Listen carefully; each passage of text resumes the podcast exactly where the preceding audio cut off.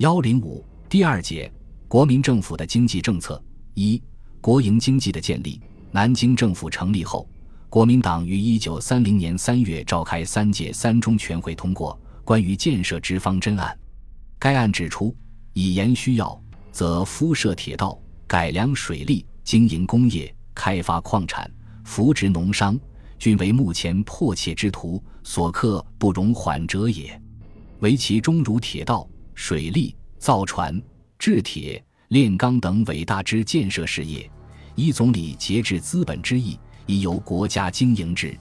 此等基本工业，往往建设费时甚长，需款甚巨，而完成之后，亦不易有利可图。私人多无力举办，亦不愿举办。国民党建立国营经济之目的，在发达国家资本主义，亦在奠定工业化之基础。基于此点，南京政府在统治金融业的同时，着手在军工、工矿、商业。交通各部门建立国营经济，军工业。南京政府成立后，没收和接办北洋军阀官僚资本的军工厂有汉阳、金陵、济南、贡县、华阴、上海等六厂，另有德州、开封两个小厂和生产兵工材料的上海炼钢厂。南京政府接办军工厂后，根据国防需要整理原有军工厂，一是进行撤并或扩建。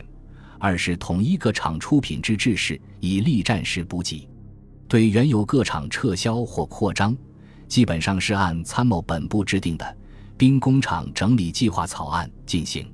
一九三二年九月，为扩展兵工材料生产以谋自给，兵工署决定将汉阳兵工厂之制药厂与汉阳兵工厂分立，更名曰汉阳火药厂，并直属兵工署加以扩建。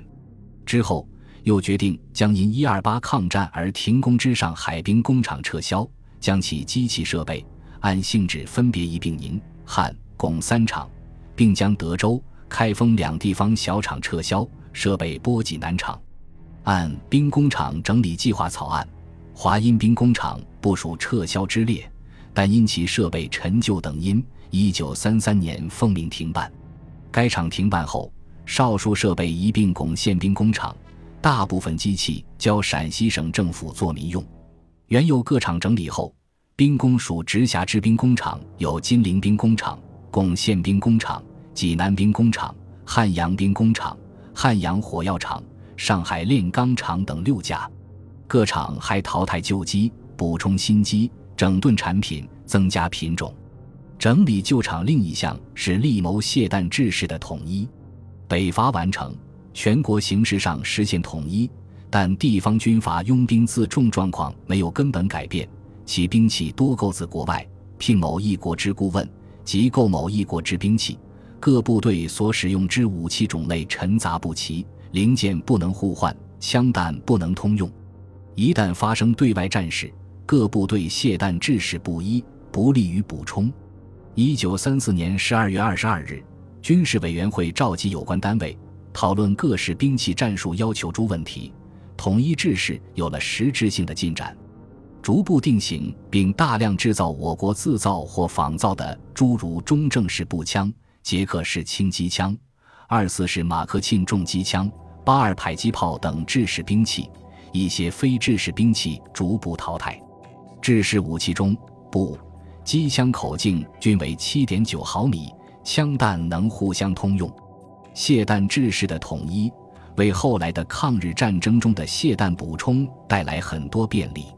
南京政府除整理旧厂外，还建设新厂。根据1932年的计划，拟新建的兵器及材料工厂，既有制炮厂、炮弹厂、炼钢厂、动力厂、氮气厂、军用化学厂等。但至抗战爆发时，实际完成并投产的仅有生产军用化学产品的巩县兵工分厂。株洲兵工厂于一九三六年初开始兴建，抗战爆发时尚未出品。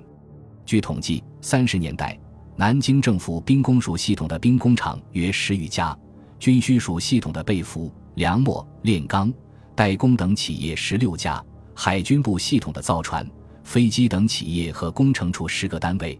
航空委员会所属的飞机修理厂三处，南京政府的军工建设加强了中国的国防实力，对于增强抗战实力有其积极意义。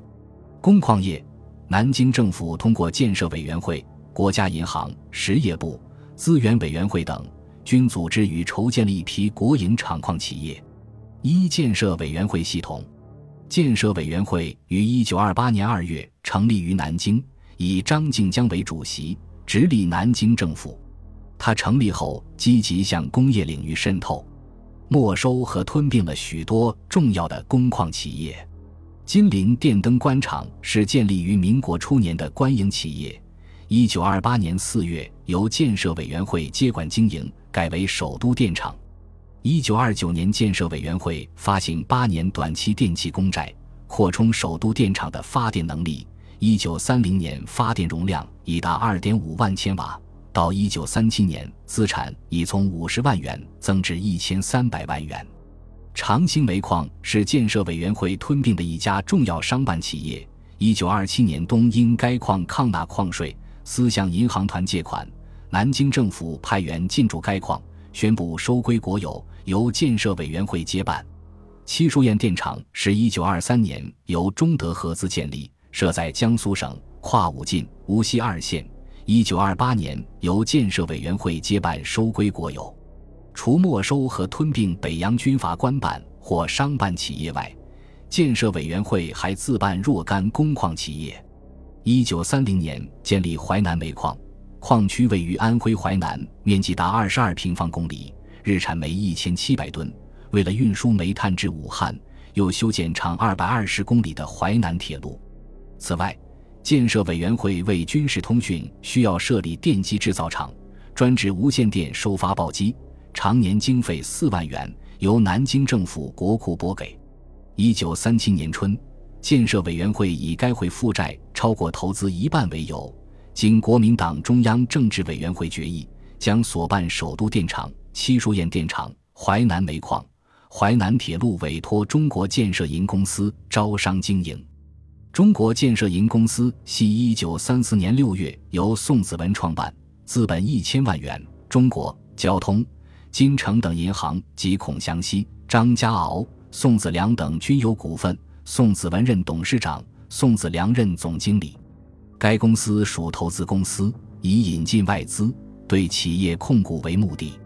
该公司接办首都电厂、七书堰电厂，并收买汉口济吉水电公司股份，组成扬子电气公司。扬子资本一千万元，内保留建设委员会股本二百万元，余由建设银公司募足。中国建设银公司接办淮南煤矿、淮南铁路后，成立淮南路矿公司，资本一千万元，内保留建设委员会股本二百万元，余由建设银公司募足。中国建设银公司还于一九三六年与全国经济委员会、陕西省政府创办西京电厂，并拟与陕西省政府合办潼关煤矿和修建潼关至咸阳铁路。又于一九三六年与铁道部、四川省政府、法国银团合作创设川黔铁路公司，资本两千万元，并与法国银团签订三千四百五十万元借款合同。抗战前完成内江至重庆段路基及桥梁涵洞工程。一九三六年底，中国建设银公司总资产三千二百八十三点六万元，内各项投资七百五十点四万元，放款七百五十二点八万元，现金八百九十二点九万元，当年纯益一百九十一点四万元。二、国家银行系统，南京政府利用国家银行的金融独占地位。积极向工业领域扩张，其中中央银行因偏重金融，投资工业不多，仅有虬江码头和麻织厂两家。相比之下，中国银行在工业领域的扩张及投资活动显得特别活跃，交通银行次之。中国银行和交通银行通过债务关系及投资改组的方法，不断对民族资本企业进行控制。使一部分民族资本企业变成为国营经济。截至一九三七年上半年为止，中交两行控制了十五家纺织厂，拥有沙锭三十五万余枚，占华商沙场的百分之十三。其中利用债务关系经营的有七家，投资经办者四家，通过银团、信托公司等收买的有四家。一九三四年，著名的郑州玉丰纱厂因倒闭被中国银行收买。山西的雍裕纺织公司也因破产于一九三六年东北中国银行接管。同年，中国银行又对破产的济南人风纱厂进行加资改组，绝为己有。一九三七年三月，中国银行乘南洋兄弟烟草公司资金周转不灵之机，以每股五元的低价购买该公司二十万股，控制了这家当时中国最大的民营卷烟厂。一九三七年春。渤海化学公司破产，中国银行承付该公司债款一百二十万元，控制了该企业。中国银行还通过官商合办或商办的形式投资工业，如中国汽车制造公司、中意电工制造厂等。此外，中国银行还投资于其他行业，主要有面粉厂、电器公司、打包厂、食品公司、造纸厂、制铁公司、麻织厂、薄荷厂。榨油厂等共十七家，至一九三七年七月，共投资四百四十点八万元，占上述十七家工厂总资本的百分之三十一点八。三实业部系统，实业部主管全国工商农矿等企业的行政事务，负责执行国家工业发展计划。但由于政治和经济上的各种因素，一九三五年底以前，实业部在发展工商企业方面起的作用很有限。